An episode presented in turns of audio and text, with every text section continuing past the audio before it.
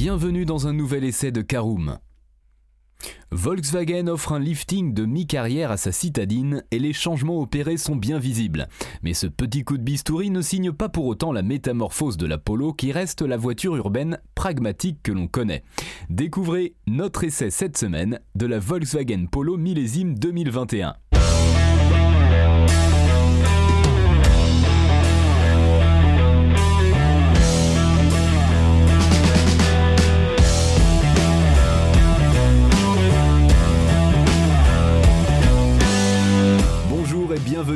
Nouvel épisode des essais de Caroom. Chaque mercredi, on vous partage nos expériences, avis et notes sur les modèles que nous essayons pour répondre au mieux à vos besoins sur l'automobile.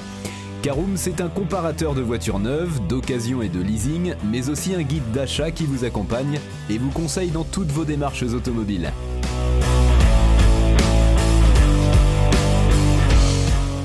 Tous, toujours très heureux de vous retrouver pour un nouvel essai cette semaine consacré à la Volkswagen Polo restylée en 2021.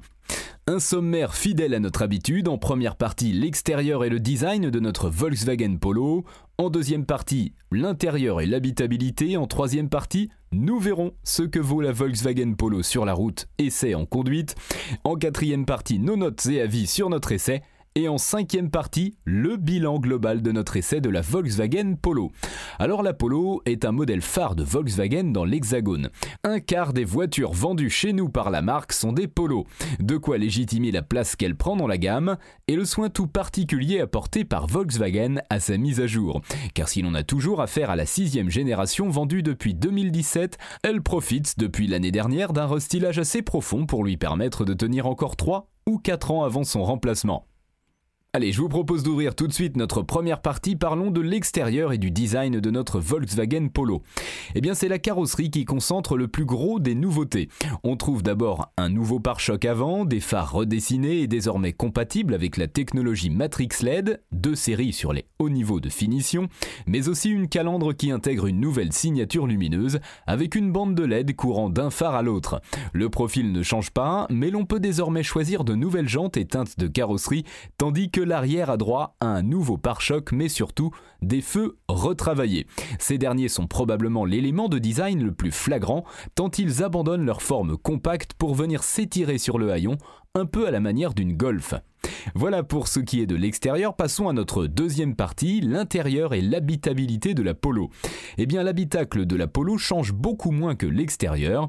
On trouve avant tout un nouveau volant désormais capacitif pour la conduite semi-autonome, un nouveau combiné d'instrumentation digitale cockpit, ainsi que des commandes de climatisation tactile sur les hauts niveaux de finition. Ces dernières sont esthétiques mais vraiment peu pratiques à manipuler en roulant, d'autant que le bloc clim est placé assez bas et qu'il faut obligatoirement quitter la route des yeux pour l'utiliser. On trouve également de nouveaux inserts décoratifs et des selleries redessinées, alors que la casquette du tableau de bord redevient moussée pour un toucher plus agréable. C'est ce genre de détails qui font la différence et que l'on attend d'une marque comme Volkswagen. L'habitabilité est dans la bonne moyenne de la catégorie avec de la place pour 4 adultes à l'avant comme à l'arrière, et si la modularité reste quelconque, le coffre annoncé à 351 litres est en revanche très appréciable pour les départs en vacances. Qui dit citadine ne dit pas forcément polyvalence réduite, c'est ce que l'on observe également sur la route. Alors voilà qui nous amène à notre troisième partie, voyons ce que vaut notre Volkswagen Polo sur la route. Eh bien la force de la Polo réside dans sa capacité à s'adapter à tout ce que le quotidien réserve. Forcément à l'aise en ville, elle ne démérite pas non plus sur le réseau secondaire, notamment grâce à un châssis équilibré et sain et un amortissement qui fait preuve d'une belle efficacité. Le tout préservant un bon confort assuré ici par une suspension passive. Seule la sportive Polo GTI peut avoir un amortissement piloté à deux lois. Alors on ne peut pas dire que l'on s'amuse follement au volant, mais la petite Volkswagen fait ce qu'on lui demande sans jamais rechigner. Nous avions à l'essai le 3 cylindres 1 litre TSI en version 110 chevaux, forcément associé à une boîte automatique DSG à 7 rapports. Si le moteur est bien élevé, car performant, sobre et pas trop grevé par les vibrations inhérentes au nombre impair de cylindres, la boîte DSG mérite un peu plus de critiques. Elle se fait oublier la plupart du temps, mais elle n'est pas exempte dà en ville, sonore de surcroît à cause du carter sec, et sa gestion par défaut est vraiment très typée éco, avec des rapports qui passent très tôt. Ce n'est pas gênant sur du plat, mais plus sensible quand la route présente un certain relief. Aussi, il ne faut pas hésiter à la passer en manuel et jouer avec les palettes derrière le volant. Voilà donc pour notre essai en conduite, passons à notre quatrième partie, nos notes et avis sur l'essai de la Volkswagen Polo. Vous connaissez le principe, euh, quatre catégories avec une note sur 5 pour chacune d'entre elles. L'esthétique, la conduite, la praticité et le rapport qualité-prix. On commence par l'esthétique et c'est un 4 sur 5, elle ne révolutionne pas le genre, mais le restylage apporte un peu de fraîcheur. En conduite, nous venons d'en parler, c'est également un 4 sur 5, une bonne note donc, sur efficace et confortable, il n'y a que l'amusement au volant qui fait défaut à la Polo. En praticité, c'est également un 4 sur 5. La Polo dispose d'un bel espace intérieur et d'un grand coffre. En rapport qualité-prix, c'est un 3 sur 5, Volkswagen oblige, les tarifs ne sont pas des plus attrayants, mais restent tout de même dans la moyenne. C'est l'heure du bilan de notre essai de la Volkswagen Polo. La Polo millésime 2021 ne bouscule clairement pas les codes établis mais confirme que Volkswagen entretient la versatilité de sa citadine. Si elle est disponible dès 18 015 euros avec le 3 cylindres atmosphérique MPI de 80 chevaux, c'est bien avec le turbo TSI qu'elle est recommandable.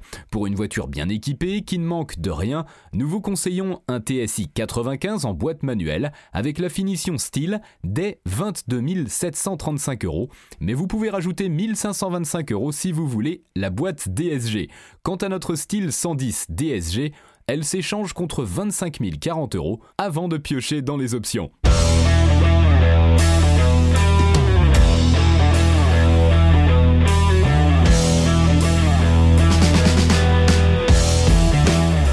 Et eh bien voilà, on en a fini pour cet essai. Si vous souhaitez avoir davantage d'informations, N'hésitez pas à aller lire l'article en entier, on a mis le lien dans la description plus quelques bonus. Vous pouvez également le retrouver en tapant Karoom et c'est Polo sur Google. Et si vous avez encore des questions, vous pouvez laisser un commentaire sur l'article ou les poser sur notre forum. Merci d'avoir écouté cet épisode jusqu'au bout. S'il vous a plu, n'hésitez pas à vous abonner au podcast depuis votre plateforme préférée, à le partager autour de vous et sur vos réseaux sociaux. On en profite aussi pour vous demander de nous laisser une note et un avis sur Apple Podcast. Votre avis nous aidera à gagner en visibilité, ce serait vraiment sympa de votre part. Si vous souhaitez vous renseigner davantage pour l'achat d'une voiture neuve ou d'occasion, ou que vous voulez encore plus de conseils et de bons plans, rendez-vous sur www.caroom.fr. Si vous avez encore des questions, des remarques ou des recommandations, n'hésitez pas à nous contacter sur nos réseaux sociaux. Merci encore et à mercredi prochain pour un nouvel essai du podcast de Caroom.